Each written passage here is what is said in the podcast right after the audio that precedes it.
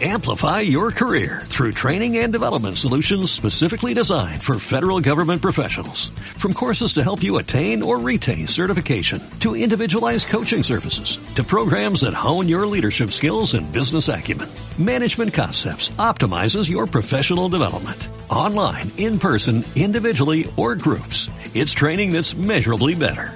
Learn more at managementconcepts.com. That's managementconcepts.com. Bienvenidos a un programa especial de Pesa para Todos.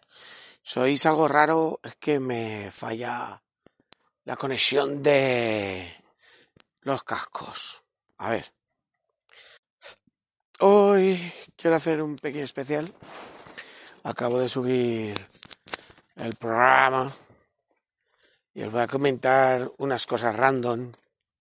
Sobre todo aclarar una cosa respecto al programa que acabo de subir, de lo de estar delgadito, ¿eh? de al menos del menos del 15% de grasa. Lo primero que os voy a contar es un poco cómo voy con el método Bilbo y hay que tener en cuenta que a día de hoy eh, el trabajo me ha subido mucho, que está haciendo mucho calor para la época que es, ¿eh? y que como los críos han empezado el colegio, cuando no estás con un pequeño enfriamiento, estás con una infección de garganta.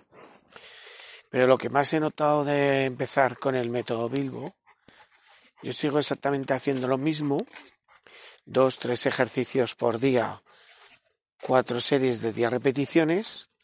Lo que pasa que en donde meto la Bilbo, hago una serie de cinco para calentar, dos de 10 y la serie de Bilbo, hasta donde llegue. Bueno, he notado para empezar que hago menos repeticiones ahora que las, que las primeras tomas que hice. Y que luego estoy agotado. O sea, súper cansado. Eh, partes positivas. Que hay una parte, bueno, que no sé si es ni positiva ni negativa, sino que me noto muy cargado, como si viniera de, de pegarme dos horas en el gimnasio. Y la parte positiva, y esta ya no lo digo yo, sino que me lo dice gente alrededor, que me estoy ensanchando, o sea, que me estoy haciendo más grande. Lo cual con 47 años ¿eh? y haciendo 10 minutos de pesas al día, pues bueno, no está mal. Eso todo, eso el método Bilbo. Estoy pensándome el, si si hacerlo, si no hacerlo tan a menudo, sino hacerlo uno o dos veces por semana, o solo, o reducir el número de ejercicios, porque efectivamente estoy reventado. Estoy agotado. Y como me imagino que será un cúmulo de cosas, pero bueno. Por ejemplo, mañana hago flexiones y peso muerto, eh, hago peso muerto con 20 kilos, con una kettlebell de 20 kilos. En flexiones sí que hago el método Bilbo, o sea, haré 5, 10, 10 y todas las que dé. Y el peso muerto no, el peso muerto haré las que toca y ya está. Pero bueno, eso, el método Bilbo, que habíamos hablado. Y luego quiero hacer una pequeña introducción. El primero de la hipocresía que hay de, de todo. Yo soy de... Yo pienso que el 99% de los deportistas de élite se meten lo que se tienen que meter para estar en la cima. ¿eh? Yo no veo gente ganando millones diciendo, no, no, el preparador dándole, oye, que necesitamos meterte un poquito de testosterona para... No, no, yo, yo voy limpio. Se harán lo que tengan que hacer. Y, y luego, pues toda esta, todo este teatrillo de, de, de la lucha antidopinita es un teatrillo. ¿Por qué? Porque los mismos beneficiados. ¿eh? Imagínate unos Juegos Olímpicos millones y millones de euros invertidos donde las mejores marcas en esos Juegos Olímpicos estén muy por debajo de las que han conseguido hasta ahora. ¿eh? Sería un desastre. Entonces los primeros interesados en hacer la vista gorda son los mismos que lo hacen. Mira, la demostración más grande del teatrillo del antidopaje es la lucha libre. Es un deporte espectáculo, son luchas guionizadas, pero se pegan de verdad. Hay, como se pegan de verdad, o sea, se pegan de verdad, no se pegan de verdad por si no se matarían allí. No es como la MMA. Pero, pero se hacen daño, sufren muchos golpes, muchas caídas, mucho de todo.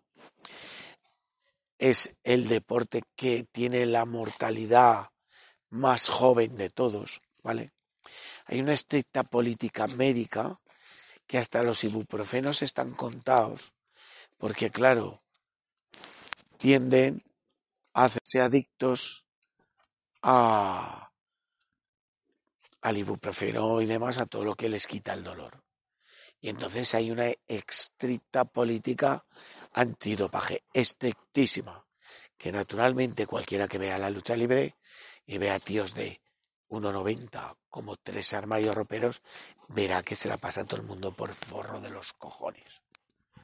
¿Eh? Luego hay cosas, hay accidentes, gente que se va de la cabeza. El mismo dueño de la empresa, con 60 años, presenta un físico de culturista profesional para competir mañana. O sea, el mismo que ordena que haya estrictos controles antidoping, va puesto hasta las putas cejas. ¿eh? Y eso lo puedes extrapolar a todos los, los deportes. Y es un juego, es un teatrillo en el que hay que entrar. Porque quizás, quizás, si todos los deportes dijeran, venga, a tomar por culo. Que se utilice lo que sea. Claro, las ideas de hoy iban a ser de puta madre. Iban a caer como moscas. ¿Eh? Por ejemplo, siempre se ha dicho, o sea, cualquier jugador europeo de baloncesto que pasa a jugar a la NBA en un mes o en dos, ha cogido brazo, ha cogido espalda y ha cogido de todo. Porque hay permitidos ciertos compuestos que en Europa no lo están. ¿eh? Bueno, teatrillo, ¿no? Estamos centrados en el teatrillo. ¿Cuál es el único deporte que es franco de verdad con estas cosas? Aunque no sea de dominio público. Es franco de verdad con estas cosas a día de hoy. Porque hasta hace 5, 6, 7 años y a día de hoy hay gente y muy conocida que todavía no ha dicho a las claras que él utiliza de normal. Porque eso afectaría hasta cierto punto a su negocio. ¿eh? Es que está muy guay eh, decir que tienes que comer no sé qué y que tienes que levantar no sé cuántos y que no seas un vago y que no seas no sé qué y luego callarte como un puta que llevas el culo pincha por todos los lados, ¿no? De hecho, sí que agradecer algo en España la Escuela de Culturismo Natural, es que sí que ha forzado a mucha gente a decir, pues yo me tomo de todo, ¿y qué pasa? Y es verdad que no ha pasado nada, ¿no? Honesta, a veces el teatrillo del Ministerio de Deportes o de lo que sea, de mandar gente a hacer controles antidopaje a competiciones de culturismo que, dices. Pero bueno, vamos a ver. Alma de Dios. Esto como el que para la policía ha bebido usted. Pero, ¿qué piensa? Que siempre voy así. ¿Eh? Vale, entonces está convirtiendo el culturismo en un deporte, en el único deporte que no es hipócrita. Podremos entrar a discutir si el abuso de sustancias es bueno o es malo. que es malo. Pero por lo menos no es hipócrita, lo dice a las claras. El único deporte, cuando en realidad todos los deportistas de élite y no de élite van puestos hasta las putas cejas. Porque todo el mundo comprenderá que si unos chavales acaban de apuntar, llevan dos días en el gimnasio y ya están tomando no sé qué y yo me voy a pinchar no sé cuántas simplemente para ir a, a la playa a hacer gilipollas, imaginaos en el que su sueldo depende de eso.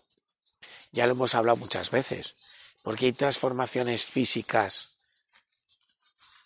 en, los actores de cine, porque lo necesitan para su guion y tomarán lo que se tengan que tomar. Contratarán a los mejores entrenadores especialistas en todo para conseguirlo. ¿eh? ¿Qué pasa? Que como hay un uso y abuso de sustancias, pues claro, la mortalidad en el culturismo también es muy grande y gente con graves problemas médicos. Pero también el culturismo ha demostrado que es posible llevar un control y de hecho las competiciones de culturistas hay diversas eh, clasificaciones para la gente que es más masiva, para la gente que tiene un corte más clásico, para la gente que es más, eh, más estético, más chulo playa, ¿vale? Donde las mujeres tienen el culturismo masivo, tienen el bikini fitness, que requiere distintas sustancias y distintas mediciones de sustancias, porque si tú te vas al, a la competición mens, ¿no? Al, a los chulo playas, tú no puedes ir, tú no puedes ir hipermasivo que no va de eso. Tú no te puedes meter todo lo que encuentres para ser supermasivo porque pasas a otra categoría. Y si quieres ser el mejor de esa, tú tienes que guardar unas cantidades y unas proporciones, ¿no? Con lo cual, hasta aquí, en esta parte de la exposición, decir que para mí el culturismo es el deporte o de los tres deportes más sacrificados que existen y más duros. Un culturista que se pinche de todo y que esté compitiendo en la élite, porque es que se pincha de todo. Yo, y yo también me pondría así. Pues son la gente más admirable, o sea, es lo más duro, hay que tener unos huevos para hacerlo del copón, porque además es gente que no, no, o sea, un futbolista si es bueno gana millones, un, un jugador de baloncesto, un, tenista en el culturismo, todo ese sacrificio, habrá gente que viva más o menos bien, pero tienen que aprovecharse de su marca personal para hacer dinero, porque el culturismo en sí mismo no da dinero. Y si las carreras de los deportistas son en general cortas, imagínate la de un culturista, ¿no? Entonces, que, que quede esto mi admiración a los culturistas. Cosa aparte son los culturistas naturales, ¿eh? que todavía, desde mi punto de vista, todavía son más sacrificados. Porque hacen el mismo sacrificio que los culturistas con gasolina super, pero sin esa ayuda. El culturismo es un deporte muy duro, muy, muy duro y muy sacrificado. ¿Y cómo nos lleva esto mi admiración al culturismo hacia darle una guinda al último programa? Pues que se habla de mantenerte todo el año por debajo del 15% de grasa como si lo hiciera cualquiera. No, mira, tú andas un poquito, pesas un poquito la, la comidita, eh, comes un poquito más de proteína. Oye, toma, a tomar por culo. ¿eh? Estos señores están aquí metiéndose de todo, pegándose unas palizas de puta madre, ¿eh? con entrenadores personales. ¿Para qué? si define cualquiera. ¿Eh? ¿Qué quiere estar? ¿Al 8% de grasa? Pues anda a 30.000 pasos, gilipollas. ¿Eh? Pero bueno, es que lo de los comentarios, es que lo estoy viendo mucho, es que estoy flipando. No, no, yo tengo 60 años, eh, mira, mido un 80, peso 90 kilos de puto músculo, porque estoy a un 10% de grasa. Pues, cabrón, ¿eh? A. Es un culturista profesional que va pinchar hasta las cejas. B. Mientes. Pero mientes miserablemente. Pero vamos a ver. Que hay ciertas cosas. Si tú, si tú estás por debajo de un 15% de grasa, independientemente de que no es saludable, solo quedan dos, dos opciones. A. Eres un culturista. Si no profesional o amateur. Un culturista. Pinchado o sin pinchar, pero culturista. ¿Eh? O sea, sí, un deportista de élite.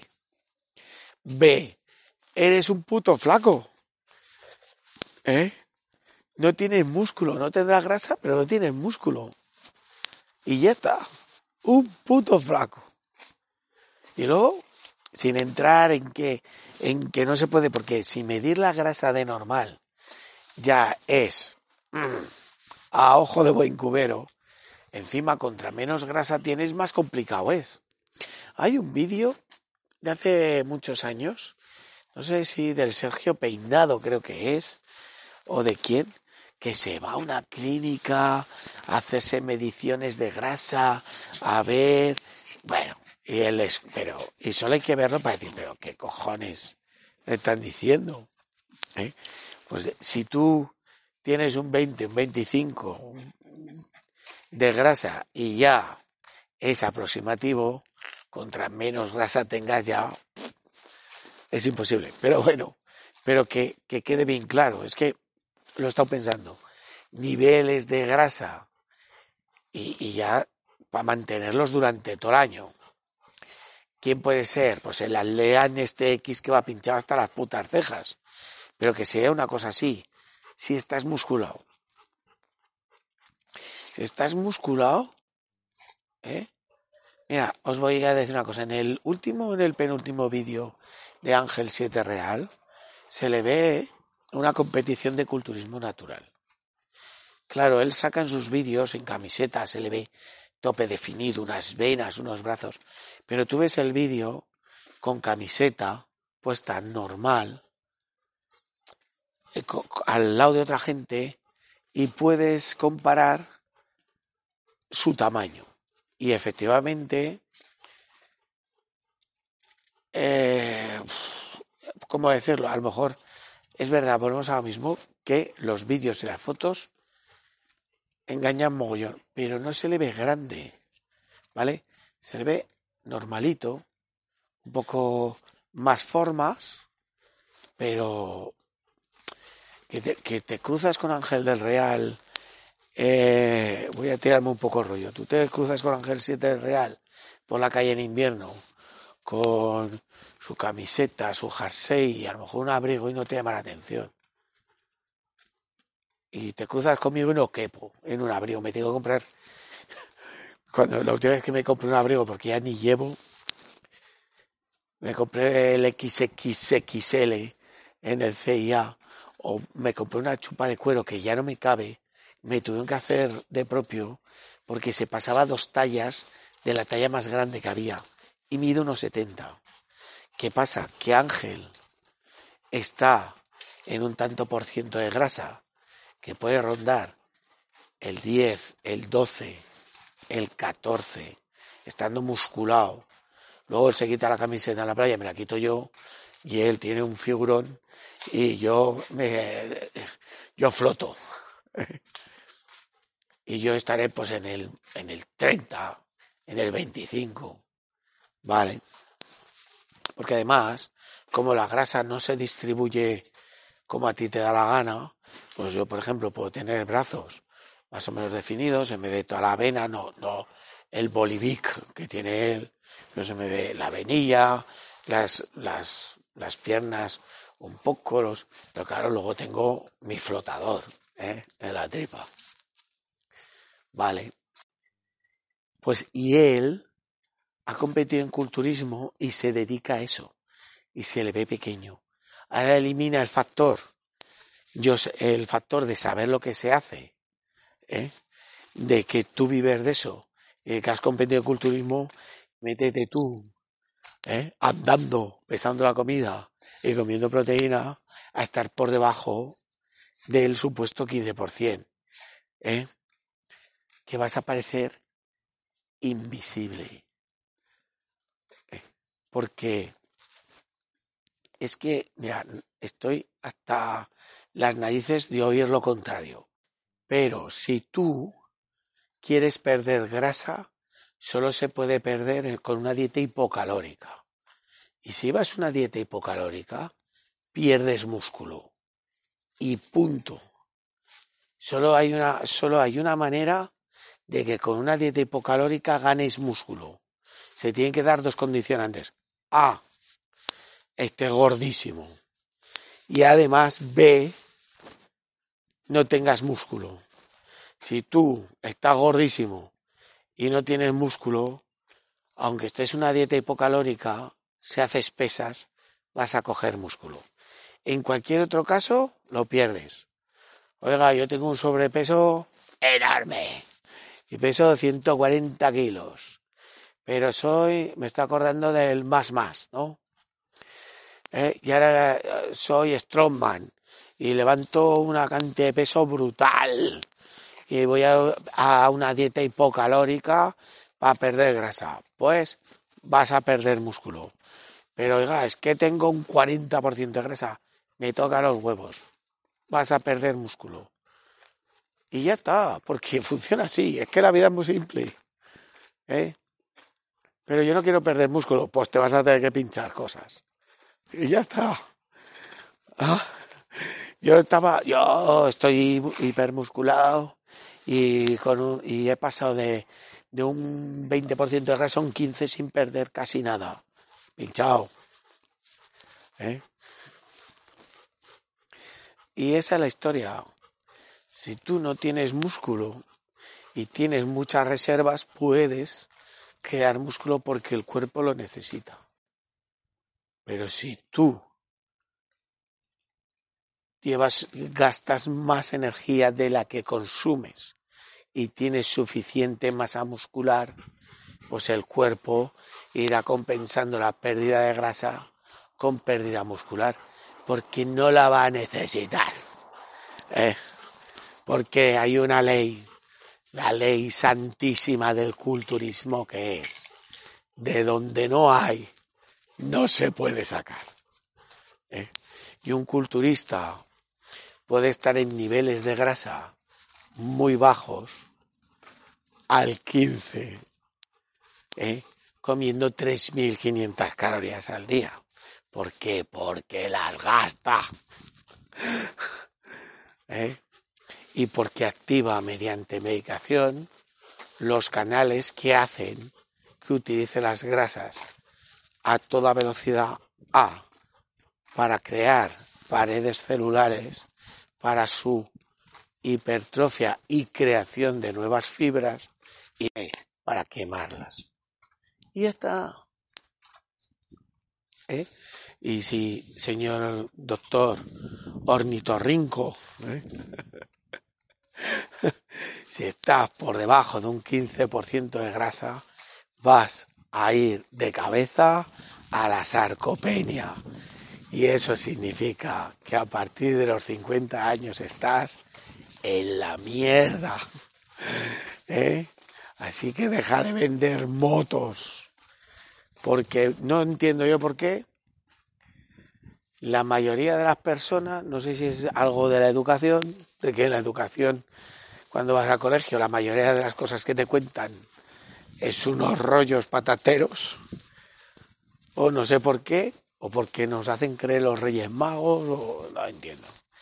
Pero está dispuesta muchísimo antes a comprar una motazo de puta madre, aunque sea un peliculón, aunque sea hiper complicado, un rollo que te cagas antes de, de comprobar la verdad, que además es súper sencilla, porque encima las cosas son súper sencillas. Lo único que se me ocurre es que las cosas que se hacen de verdad, que son sencillas, lo que requieren es tiempo y trabajo. Entonces, lo que prefiero que me cuenten un rollo de puta madre y que sea una cosa como súper extrema y complicada, si me da velocidad o me quita esfuerzo. Hola. Entonces, mira, yo digo, pues, ¿quieres coger músculo? Dieta hipercalórica. ¿Quieres perder peso o grasa? Dieta hipocalórica. ¿Cómo sabes si es hipercalórica o hipocalórica? Tengo que hacer complejos resultados matemáticos, hablar con que me lo haga chat GTPT o su puta madre. Yo digo, no.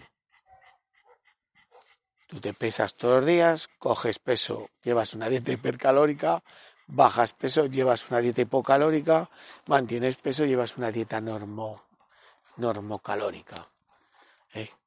Y, y entonces a partir de ahí actúas. ¿Que quieres ir a una hipocalórica? Te vas quitando cosas hasta que la báscula te diga, estás perdiendo peso. ¿Quieres una dieta hipercalórica? Vas comiendo cosas y la báscula ya te lo dirá, te lo dirá tranquilo.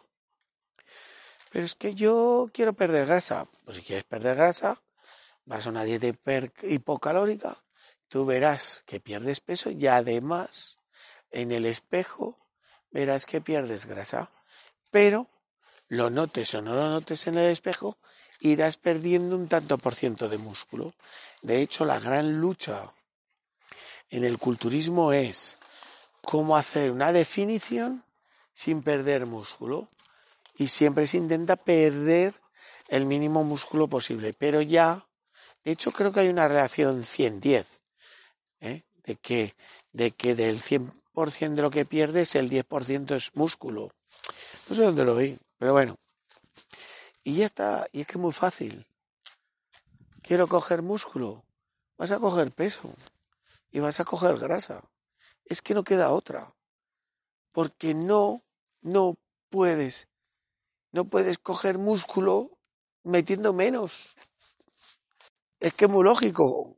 Para, para, para, ver para hacer cestas de manzanas tendrás que tener cestas y manzanas. Pero no puedes decir, voy a hacer cestas de manzanas, pero no voy a meter manzanas. Hombre, no me jodas.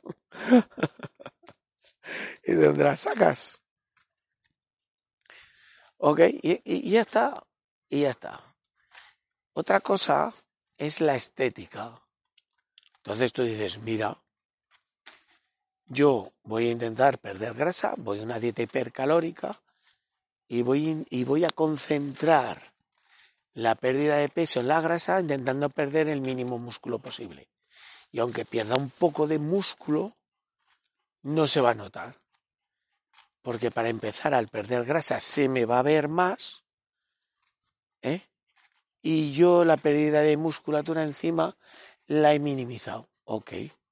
Se me acordaré que yo antes me cogía revistas de culturismo. Una entrevista a un entrenador personal que precisamente venía de hacer un culturismo muy de peso pesado y había bajado mucho peso.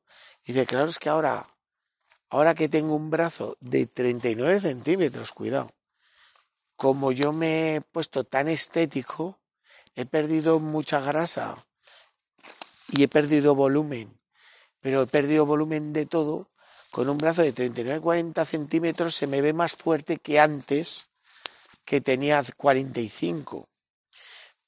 Porque en relación, por ejemplo, yo tengo un, una caja torácica muy ancha y a mí, en según qué fotos y demás, se me ve como los bracillos muy pequeños. Y tengo 43 centímetros de brazo. Tampoco es una barbaridad, ya lo sé. Pero bueno, me pasa con, con los pies. Un día en la piscina, la que ahora es mi mujer, cuando empezamos a salir me decía, ay, qué piececillos tienes tan chiquititos. Mido unos 70 y calzo un 46. Lo que pasa que en comparación con, con las piernas, pues parecen pequeños. ¿eh?